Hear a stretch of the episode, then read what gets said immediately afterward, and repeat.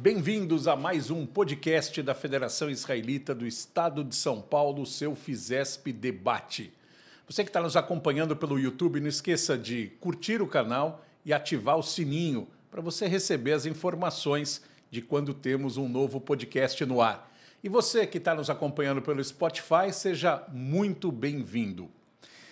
Eu comecei a minha vida comunitária eh, e eu tinha, tenho duas pessoas como exemplo do trabalho comunitário. Duas pessoas que eu acho que fazem o trabalho comunitário com amor, com coração, com dedicação e sem esperar nada em troca. Um é a nossa grande dama da comunidade, Anita Schwartz. E o outro tenho o prazer de ter aqui comigo hoje, que é o meu amigo Gabriel Zitune. Gabi, obrigado por estar aqui com a gente, obrigado por ter aceito o convite de participar desse podcast. É um prazer estar com você, Ricardo, ainda mais com o um podcast da Federação, que a gente admira e que a gente está sempre alinhado. Então, é um prazer enorme e é uma honra para mim estar aqui. Gabi, quando a gente fala em assistência social, um dos primeiros nomes que vem é o teu. As pessoas te identificam com essa causa. Assim como tinha o João Batista na Unibis, que fez um Sim. trabalho maravilhoso, saudoso João Batista, e outras pessoas que dedicaram sua vida a isso mas você é sinônimo de benemerência, sinônimo de trabalho comunitário. Como começou na tua vida essa paixão pela nossa comunidade, pelo trabalho comunitário? Na realidade, eu acho que eu sempre nasci com esse viés, entendeu? Do, da preocupação do social. Então, quando eu era jovem, na minha faixa dos 14, 15 anos, eu achei que eu já deveria me movimentar nessa direção, então reuni alguns amigos e resolvemos fazer um sopão para distribuir nas ruas de São Paulo. Naquela época você podia transitar pelas ruas sem essa essa fobia que existe hoje, esse medo de tudo. E, e aí fui evoluindo nesse trabalho comunitário, e eu me dava com uma, com uma turma do Bexiga e tal, que eram amigos meus, e a gente fazia as festas italianas também, distribuindo comidas e tal, nesse período. E aí, obviamente, a volta, o olhar para a comunidade foi uma consequência disso. Então, começamos a trabalhar na época com Alexandre Calderon, que nos introduziu no trabalho comunitário, isso já na época da, do início da Monte Sinai, da sinagoga. E aí nós começamos a nos dedicar integralmente à comunidade. Então, fui deixando as ruas e fui passando atuar bastante na comunidade. E aí é que foi o início do meu trabalho social, então, desde a juventude. Indo um pouquinho mais para trás, tua família, teus pais são brasileiros ou nasceram no Líbano? Não, meus avós vieram do Líbano na década de 20 para cá, fugidos da, do Líbano da, da Segunda Guerra Mundial, da Primeira Guerra Mundial. E aí vieram, entendeu, fugidos para o Brasil, entendeu, para começar uma vida nova aqui. Então, meus quatro avós chegaram mais ou menos nessa época, em, entre 19 e 20 e tal, e meus pais, obviamente, nasceram aqui no Brasil, e nós também, todos na Moca, né? Enfim, é o início da nossa comunidade da Moca. Interessante, né? Porque é. hoje a, a Moca tem duas sinagogas e hoje mais como museus, né? Exatamente. Até porque elas não são, não claro. tem mais comunidade judaica lá. Não. Como era a vida na Moca nessa época? O que, que você lembra? Era muito ativa a, a vida, porque na realidade assim você tinha, entendeu, é, pequenos comércios. A maioria dos homens, na realidade, eram mascates, né, que viviam tecidos à prestação. Então tinha aqueles, aquelas amostras de tecido, entendeu, nas costas, enfim. Eles andavam com mostruário, com aquelas cadernetinhas de, de prestações, enfim, né? E a maioria do, do pessoal da Moca era assim e tal. Aí você tinha professores particulares que davam aulas particulares, mulheres que costuravam para fora, que bordavam para fora, enfim. Essa era a vida comunitária. Mas tinha uma vida muito junto e muito próxima, porque as ruas eram poucas, as ruas que eram habitadas pelos judeus da Moca, e eles viviam em torno da sinagoga. Eram todos libaneses, os judeus da Moca? A maioria eram libaneses, tinha gente da Turquia, tinha gente de, de outros núcleos, da, Síria. Outros, mas sefaradim em geral? Mas a, a maioria sefaradi. até o contato com a família, com o lado esquenazi da comunidade, se, se foi muito mais tarde do que esse início da Moca. No início não tinha, porque era uma, vamos dizer assim, era uma comunidade esquecida, judaica esquecida, lá porque você via nós não tínhamos uh, movimento juvenil, a gente não tinha contato com as Escola. atividades com escolas, era difícil. Aí tinha, começou a escola do Cambuci, do Cambuci. que era o, o Pérez, né, o Sim. início do Pérez e tal. E mesmo meus pais, o sonho deles era colocar no, no Pérez e tal. E meu pai foi pedir bolsa e, ironicamente, meu pai não foi contemplado com a bolsa. Então, nós fomos para um colégio do Estado, quer dizer, estudamos em colégios estaduais, grupo escolar e colégio estadual. Mas a gente tinha aquele anseio de estar inserido na comunidade, enfim. E aí fomos realmente evoluindo e nos aliando às atividades da federação, enfim, às instituições que faziam parte do enxufre da, na, da comunidade. Tanto né? que a Monte Sinai veio, né, dessa veio de lá, da, da Moca, né? E aí começou um movimento mais forte de integração com a, o resto da comunidade esquenazi, né?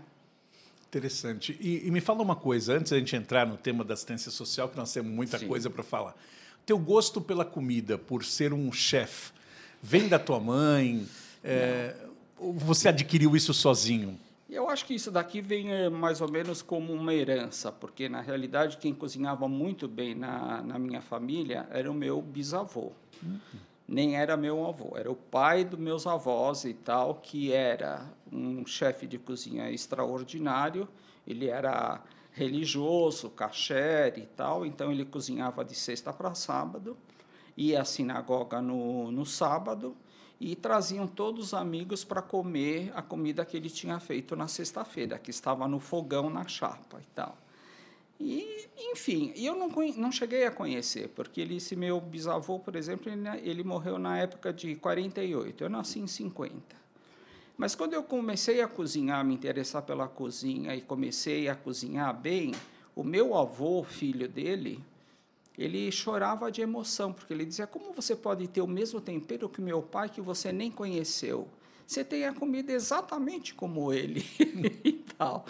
E é isso, acho que era uma questão realmente de sangue, sei lá, de geração. E aí eu fui também evoluindo na culinária, né? Porque você vai experimentando outros temperos, outros sabores, vai reciclando algumas receitas. E isso foi o início. Mas sempre foi, era um hobby?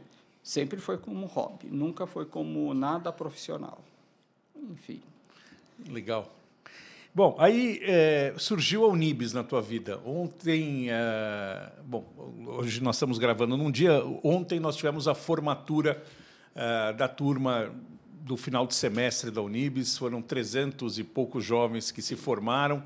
É um curso profissionalizante no qual você está envolvido desde sempre. É Como surgiu a Unibis na tua vida? Como você é, então, entrou na Unibis? Na realidade, eu, eu já estava trabalhando ativamente na comunidade, estava na federação, estava na, na sinagoga, eu era presidente da Monte Sinai na época. E aí, quando acabou minha gestão, numa reunião da federação, eu encontrei a Anitta Schwartz. E ela me convidou para entrar na Unibs. Ela falou: agora que você já terminou o trabalho comunitário aí na sinagoga, e eu estava fazendo umas atividades na federação, ela falou: você não quer participar da, da Unibis e tal? Eu digo: olha, posso ir lá. Eu falei assim, mas eu não gostaria de fazer fundraising. Eu falei: eu queria fazer, na realidade, eu queria trabalhar com um idoso. Ela falou: então tá bom, vou te apresentar o João Batista e tal. E eu, meu primeiro trabalho na Unibis era visitar idosos nas suas casas. Que ano então, mais ou menos isso? Isso, na realidade, fazem 36 anos atrás. E tal. Ontem? É. E aí eu ia fazer visitas para essas pessoas que moravam nas circunvizinhas da, da Unibis e tal, moravam na, é, no, em Bom Retiro, Campos Elíseos e tal. Eu fazia visitação, entendeu? Passava o dia com eles, saía com eles para ir numa doceira, para dar uma volta, para ouvir música clássica. Eu ia na Sala São Paulo, levava eles a ouvir música clássica. Esse era o meu trabalho, na realidade, com os idosos. Passado isso, um tempo com isso, a Anitta me pediu para assumir a área social toda, para ser o chefe do serviço social. E eu, eu fiquei um pouco receoso, porque na realidade eu não tenho formação de assistente social, eu tenho uma formação comunitária. Ela falou: não, mas a sua experiência já pregressa já te autoriza você a chefiar os, nós tínhamos 10 assistentes sociais na época e o João Batista era o chefe geral ali. Foi assim, eu entrei, entendeu? Fiquei no serviço social durante 13 anos. E depois, quando Bruno Lascovski assumiu a presidência da federação, ele me pediu para assumir. Da Unibis? A, da Unibis. Não da federação? Não, da Unibis. E ele pediu para mim assumir a, a parte da, da criança e do adolescente, que eu não eu não tinha ainda assumido essa parte, só estava na área judaica. E aí eu fui trabalhar na área da criança e do adolescente. Passei de uma vice-presidência para outra. Já deve ter sido convidado N vezes para ser o presidente, né? Sim, sem dúvida, nunca aceitei. Porque teu trabalho é bastidor. Bastidores, exato. E como é esse trabalho hoje com criança e adolescente? Eu acho que Assim, o idoso, obviamente, é um trabalho super importante, mas o, o, desafio de você trabalhar com criança e adolescente, que não é da comunidade, é um desafio talvez maior, porque o jovem hoje é um jovem diferente do que nós éramos quando jovens, né? Como é esse teu contato com eles? Olha, para mim foi um impacto muito, vamos dizer, desafiador, porque na realidade a gente que estava acostumado, eu já estava há muitos anos trabalhando dentro da comunidade judaica, conhecia as raízes da comunidade judaica. É, onde ela estivesse, eu estava realmente presente. Tinha comunidade judaica no Ipiranga, no final do Ipiranga eu conhecia, eu trabalhava lá e na Moca bastante, muitas famílias que estavam na Moca e tinham se mudado de bairros. Brás. Brás, entendeu? E outras regiões, e eu trabalhei muito essas famílias. Então, eu conhecia, ah, vamos dizer assim, as dificuldades da, da comunidade judaica, entendeu? Por inteiro. Quando eu passei para a área da criança, eu me deparei com outro universo. Um universo muito mais vulnerável, muito menos estrutura física e, e geograficamente eram pessoas realmente morando em cortiços, em favelas, em, em lugares assim inóspitos ainda, entendeu, da cidade.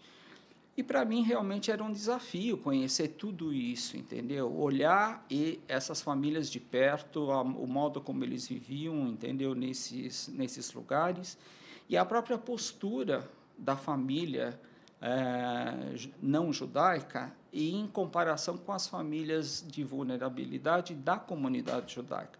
É, são, é totalmente diferente. O procedimento, a reação das famílias, embora elas possam estar no mesmo estágio, estágio de vulnerabilidade, mas a forma como elas aceitam o trabalho que é feito pela instituição é totalmente diferente.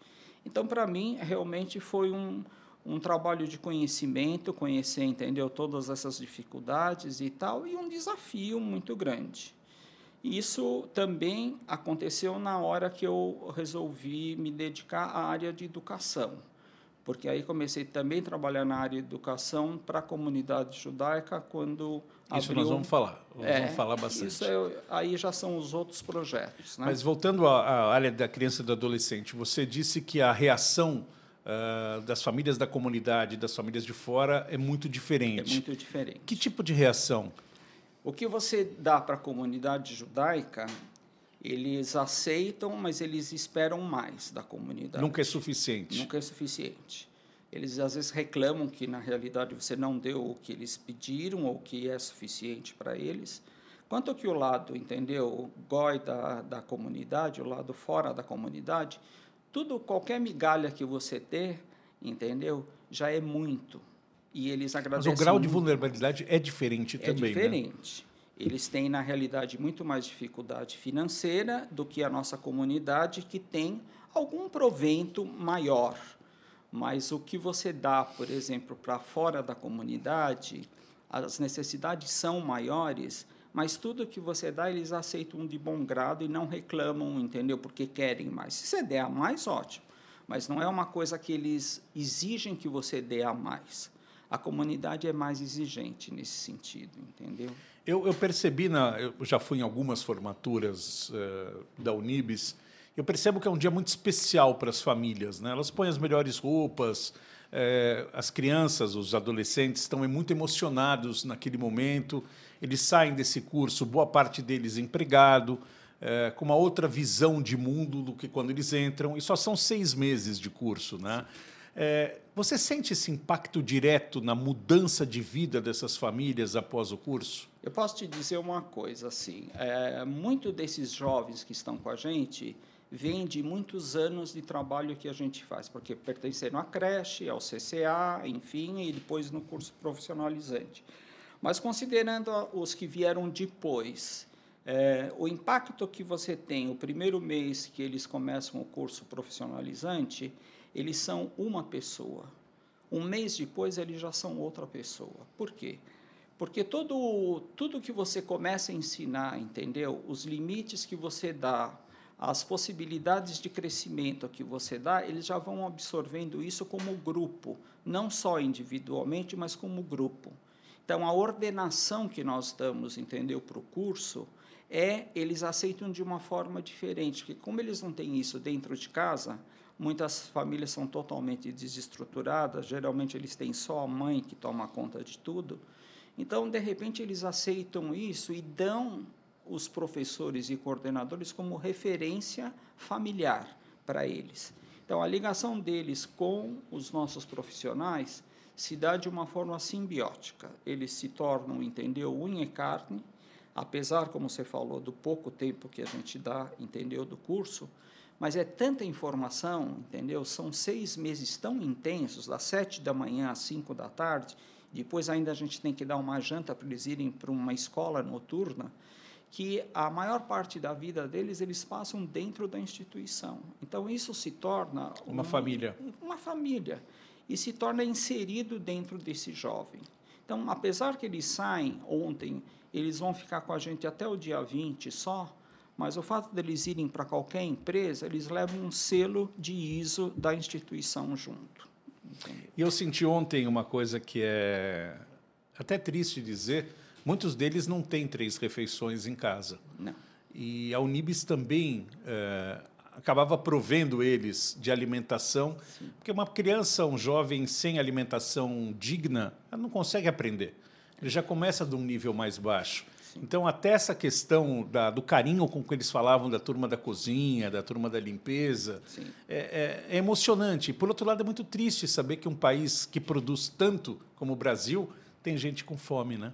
Se você for na, na Unibis para ver esse curso que a gente dá, sexta-feira e segunda-feira nós damos 30% a mais de alimentação. Eles passam um fim de semana com mais fome, porque eles não têm a mesma alimentação que a gente dá na instituição. A gente já viu isso já há tempo e a gente já faz as contas que você precisa reforçar a alimentação sexta e segunda-feira. É, é, é, é assintomático isso, Lógico. você vê. E vários anos atrás, por exemplo, com o, o, a pobreza, entendeu, batendo na porta desse pessoal, a gente viu que, inclusive, muitos, muitos jovens e famílias do curso profissionalizante precisavam de um reforço de cestas básicas. Então, a gente começou a distribuir cesta básica para os que mais miseráveis ainda estavam dentro da gente. Mas, infelizmente, a gente vê que tem famílias que precisam desse reforço, além da alimentação que a gente dá, essas cestas básicas para poder ajudá-los a chegar até o final do mês. E as famílias eram. É, obviamente, eu senti ontem que as famílias depositam nesses jovens uma esperança de sair dessa situação claro. que elas se encontram. Né? Como você. Eh, as famílias apoiam. É, é, faz parte da, da, da, construção dessa, desses jovens o apoio familiar ou vocês lutam às vezes até contra a família para poder criar esses jovens? Apesar da, vamos dizer assim, da ignorância de muitos pais que não tiveram o mínimo de estudo e tudo, mas eles depositam na Unibis, entendeu? Uma luz no final do túnel. Eles veem que eles estão entregando os filhos para a gente por um período curto que seja, mas o vínculo permanece muito forte com a instituição. Então, toda hora que a gente tem que fazer alguma distribuição, que a gente recebe muitas doações e tudo, às vezes eles vêm solicitar ajuda, mesmo depois que os filhos já não pertencem mais a gente. Mas a gente, na realidade, distribui muita coisa. A, unidade, a unidade passa a ser um polo, entendeu, de socorro para essas famílias, de alguma forma, entendeu? Ou é a vacinação. Na época da, da pandemia, por exemplo, a gente distribuía álcool, cesta, é, máscaras, entendeu, preventivas, uma série de medicamentos que eram necessários na época que a gente recebia de doações e a gente distribuía, independente de ser filiado a gente ou não, entendeu? Então nós tínhamos filas enormes, entendeu, para isso. Ontem, eh, na formatura, falou uma, uma jovem que foi aluna da Unibis, né? E que há seis anos ela trabalha na Rede Accor de a hotéis. Bruna. E hoje ela é assessora da presidência tal, e fala inglês, fala espanhol. Exato. Ou seja, a vida desta pessoa mudou. Se ela não tivesse feito o curso da Unibis, provavelmente ela estaria, o talento dela não teria sido descoberto e ela estaria numa situação muito mais vulnerável. Então, é um ganha-ganha impressionante, né? É, é você vê quase todos os nossos jovens muito bem colocados hoje nas empresas. Então, aquele número que você viu ontem, que nós chamamos, já anunciando, entendeu, as contratações que já foram feitas dessa turma, eles se tornam chefes de setores ou coordenadores de áreas, por exemplo, e passam a contratar a, alunos, entendeu, da Unibis, entendeu, depois que eles saíram da instituição, entendeu? Então, eles passam a ser a corrente, entendeu, de contratação dentro da instituição. O boca a boca que eles é fazem lógico, fora. Lógico. Então, isso é, é, sintomático. A gente sente isso a cada semestre. A cada... E vê a qualidade das empresas que são associadas a, essa, a esse projeto, como a Cor, Sim. como uh, o Viena, né, que era durante Viena, muito tempo, o Haskell. Haskell e várias outras empresas. Sim. Então, mostra a seriedade e a capacidade que esse projeto tem de criar bons jovens. Sem né? dúvida, sem dúvida. Então, acho que é, é fundamental para o jovem, na realidade, saber que tem um caminho e o caminho é difícil, porque você imagina que um jovem, entendeu, que mora numa zona leste, ele leva duas horas para chegar até a instituição às sete horas da manhã ele tem que estar de café tomado dentro da classe, entendeu? Então, ele acorda é muito rígido, cedo. é, uma, é um trabalho rígido que a gente faz, mas de educação. Que isso tudo que ele recebe na Unibis, ele transfere para a família. Entendeu? Ele leva para a família e essa rotina toda que a gente está dando aqui, ele passa a exercer isso dentro da casa deles. Isso é relatado pelos próprios pais, né? Não, sem dúvida. E ontem eu sentei ao lado da Zenóbia, que é uma grande maestro é, desse trabalho, e ela disse que hoje é, uma boa parte dos estudantes vem das igrejas evangélicas também Sim. da região, ou seja, há uma mudança de perfil né, das pessoas que participam da formação. Então, é, um dos jovens falou no discurso que isso também é um antídoto contra a violência, né? É. Porque você cria profissionais, você cria seres humanos antes do profissional. Você cria seres humanos que podem mudar a vida deles. Então, e ontem uma turma só para dizer, a, a Rede Accor gostou tanto da turma de hotelaria que deu um laptop zero quilômetros para cada um dos alunos. 35 alunos foram premiados com um laptop de última geração. E eu vi a emoção no rosto deles, é o verdade. choro, porque eles não têm condição de comprar um laptop. Não, é uma coisa que eles não vão ter condição de comprar não. por muitos anos. Acho que isso, na realidade, é um é um prêmio, é uma premiação, e na realidade é um reconhecimento que é o nosso parceiro, que é a Cor, está com a gente há 30 anos, entendeu? Mostram que eles confiam no trabalho e na condução, entendeu? Que a gente leva uma, um curso dessa, dessa envergadura, porque é um curso parrudo, pesado, né? É um curso realmente que tem que ter uma estrutura adequada para isso tudo. Mas felizmente eu acho que a gente tem sucesso por conta disso. E a Zenóbia, na realidade, é, uma, é a grande criadora, entendeu, de vários núcleos, entendeu, dentro da, da instituição. E ela realmente é uma profissional de mão cheia. E, fora isso, um ser humano maravilhoso. Sem dúvida, sem dúvida. Bom, voltando, vamos sair um pouquinho da Unibis, porque o nosso tempo Sim, não vai permitir claro. tanto, e falar de um outro projeto ganhador dentro da comunidade, que é o Fundo de Bolsas. Hoje ele é estruturado como fundo de bolsas, mas lá atrás já tínhamos o dedo do Gabriel Zituni, uh, junto com a família do seu Eli Horn, uh, que davam bolsas não só para escolas judaicas, como para universitários também. Como, como você começou com esse projeto do Fundo de Bolsas ao lado do magnífico senhor Eli Horn? Olha, foi um outro capítulo da minha, da minha existência dentro da Unibis. É, eu fui chamado, na realidade, pela dona Rivka Dollinger, não me conhecia na época, ela foi indicada pelo Meizinho Nigri e pelo seu Hélio Horn é, para mim fazer um projeto voltado para a educação, ou seja, ele queria subvencionar bolsas que as crianças que tivessem em escolas particulares ou do Estado, mas que não estivessem em escola judaica, que saíssem dessas escolas e fossem para a escola judaica.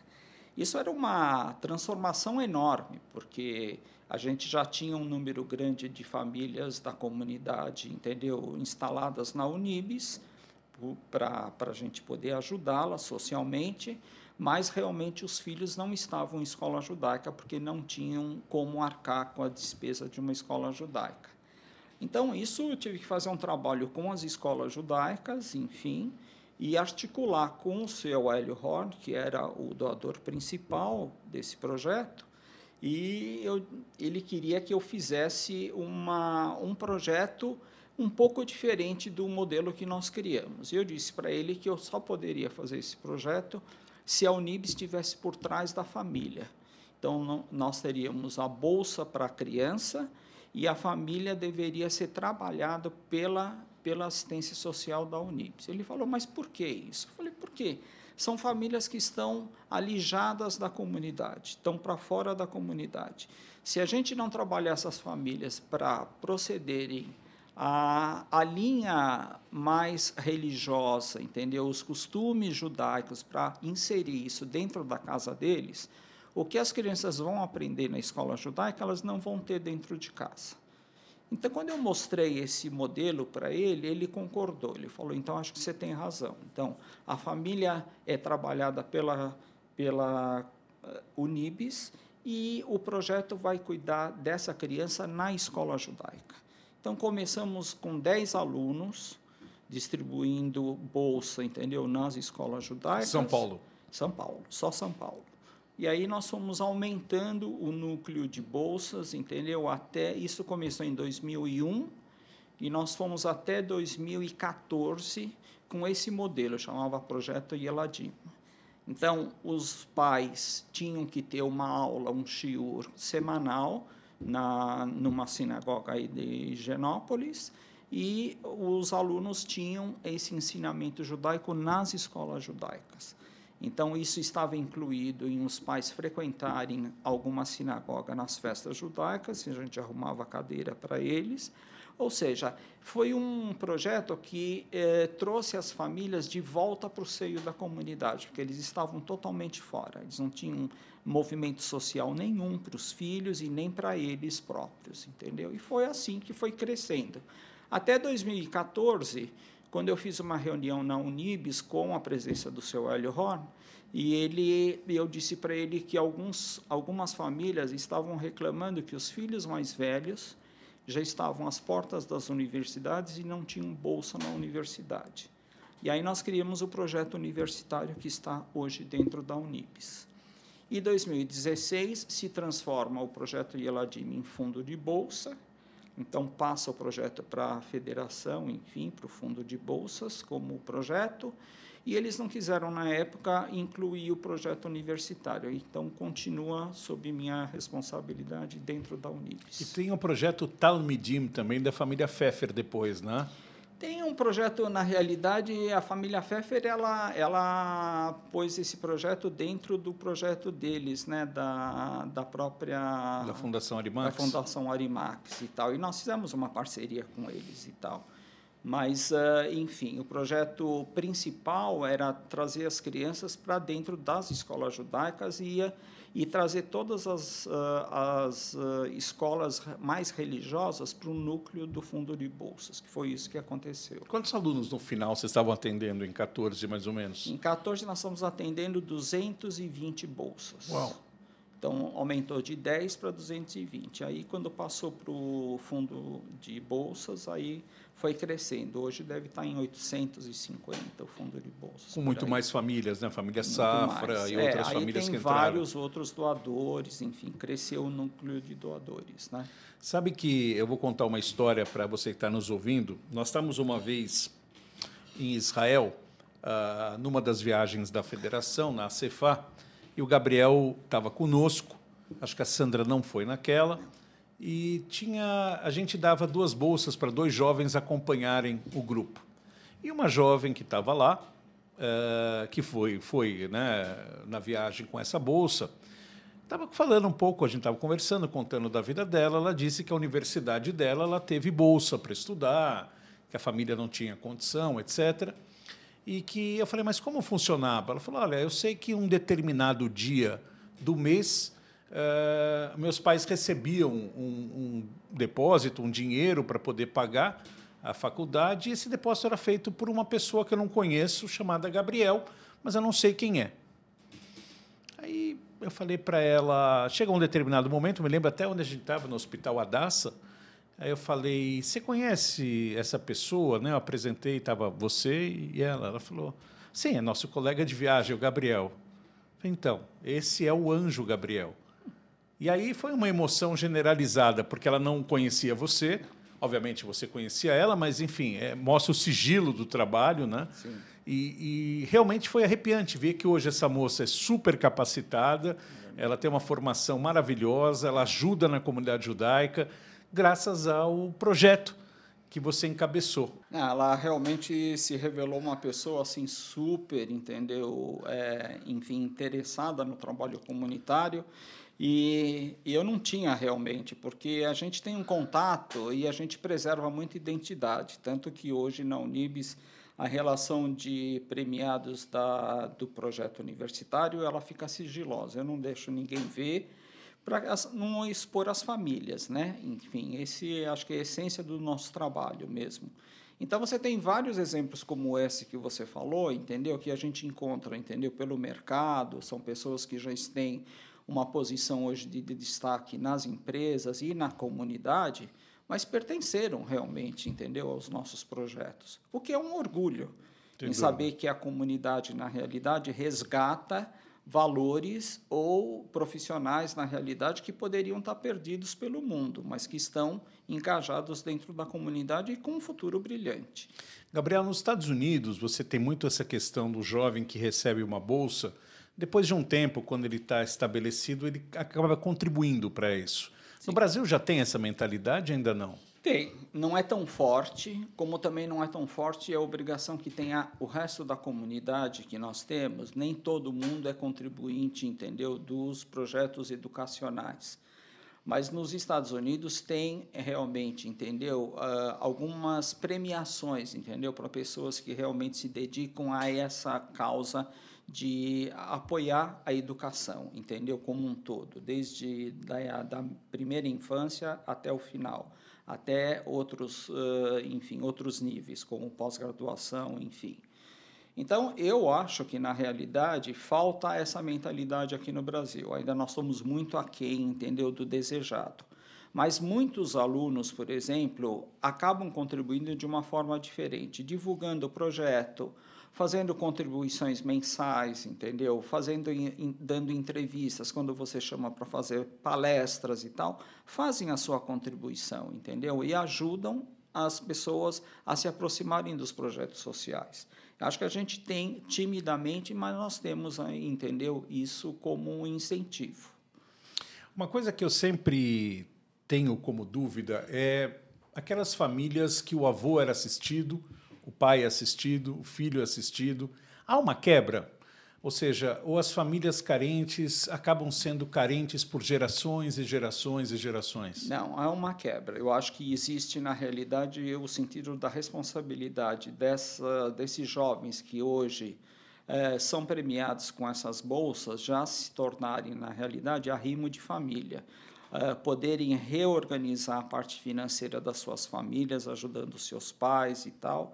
A gente tem muitos casos assim, que acabaram saindo da Unibis porque os filhos já estão financeiramente razoavelmente bem e puderam sustentar as despesas familiares, entendeu? Então você já tem uma quebra disso.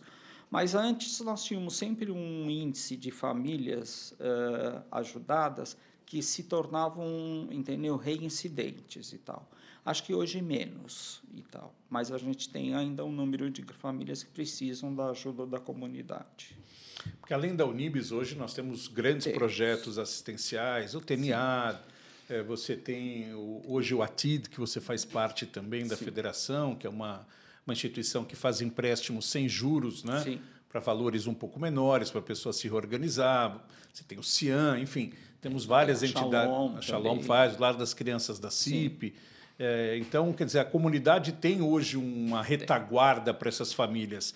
E quando vai sair se é que vai sair um dia, a lista única, o cadastro único das pessoas atendidas? Acho que é um sonho de muitas gerações, inclusive era um sonho meu também. Mas até hoje nós não chegamos nesse ideal ainda, entendeu? E o que a gente conseguiu na época, e eu me lembro que eu fiz esse trabalho com o João Batista, é impedir que os, principalmente os rabinos das sinagogas sefaradis, eh, fossem eh, distribuindo proventos, entendeu? A revelia das instituições que estavam organizadas para isso, como o TNAD a Unibis, enfim, porque passam a ser concorrentes dessas instituições. Então, a gente tentou unificar a parte de doações para as famílias, para elas não se tornarem pedintes em cada núcleo onde estavam distribuindo. A gente conseguiu, em parte, limpar essa área mas na realidade está longe ainda de, de acontecer essa unificação geral das doações. Até porque a gente tem o Guemar Remédios, tem Sim. a questão das noivas. Tem, tem uma série de coisas, várias, né? tem várias. várias. outras coisas. Isso deveria estar tá unido num lugar só. Um guarda-chuva único. Seria, né? seria o ideal. E pouca gente sabe, primeiro que você é advogado, né? Sim. De formação. É e também é um escritor. Você escreveu Beirute, Moca, Panelas e Amor. Sim. Como surgiu a ideia do livro e, e qual era a tua intenção com esse livro? Na realidade, é assim, eu, os meus três livros, na realidade, foram idealizados por um grande amigo meu chamado Ivo Mikovicius, que é um grande ilustrador, e eu gosto demais dele, e ele sempre me cutucando para fazer um livro de culinária aqui, outro ali, tudo. Eu tive parceiros para fazer esses livros e tal, não fiz sozinho, mas eu acho que, na realidade, era também um anseio, entendeu? Mostrar a culinária diferenciada que a gente, da minha família, que vem do sefaradis, que geralmente tem pratos, entendeu? Diferentes, entendeu? Com agridoce, é, né? Agridoce, tem, enfim, tem uma apresentação diferente, né? Então, eu acho que foram livros que fizeram muito sucesso, tanto que estão esgotados, né? Só esse último, que ainda a gente tem alguns exemplares, mas os outros já estão também esgotados, enfim. Best-seller. É, quem, quem sabe a gente reeditar alguma coisa, enfim. Gabriel, muito obrigado. Imagina, muito obrigado mesmo por ter aceito o nosso convite. É uma aula de assistência social falar Imagina. com você. Eu acho que hoje, com a questão da profissionalização comunitária, que é extremamente importante, é, é bom que a gente não perdeu figuras que ainda dedicam de corpo e alma e coração a sua vida ao trabalho comunitário. Você é comunidade futebol clube até a tampa e como eu disse no começo da nossa entrevista, você é um exemplo. Você, Anitta, são dois exemplos de pessoas que dedicam suas vidas aos outros. Bom, vindo de você, eu tenho até que, entendeu, é, retribuir para você, porque o trabalho que você faz também é é lisonjeiro, entendeu? Para a comunidade, você está sempre à frente dos projetos da comunidade. Então, eu digo para você que é um prazer estar trabalhando na comunidade. A gente tem grandes eh, sucessos, entendeu? Com os nossos projetos, as nossas instituições. E eu costumo dizer isso quando eu faço palestras para fora, é, que a comunidade tem esse viés, entendeu? De se autoajudar e tal, coisa que talvez as outras outras comunidades não estejam tão organizadas como a nossa.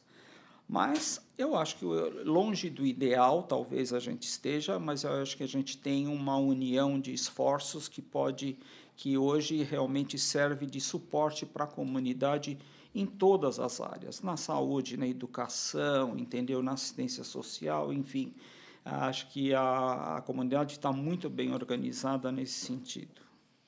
Maravilha, que as pessoas possam se inspirar em você cada vez mais pessoas venham se dedicar ao nosso trabalho comunitário. Muito obrigado. Agradeço Muito obrigado, Gabriel, com a supervisão geral do Jairo Roisen. Esse foi mais um podcast. Semana que vem nos encontramos com um novo personagem e mais histórias para você.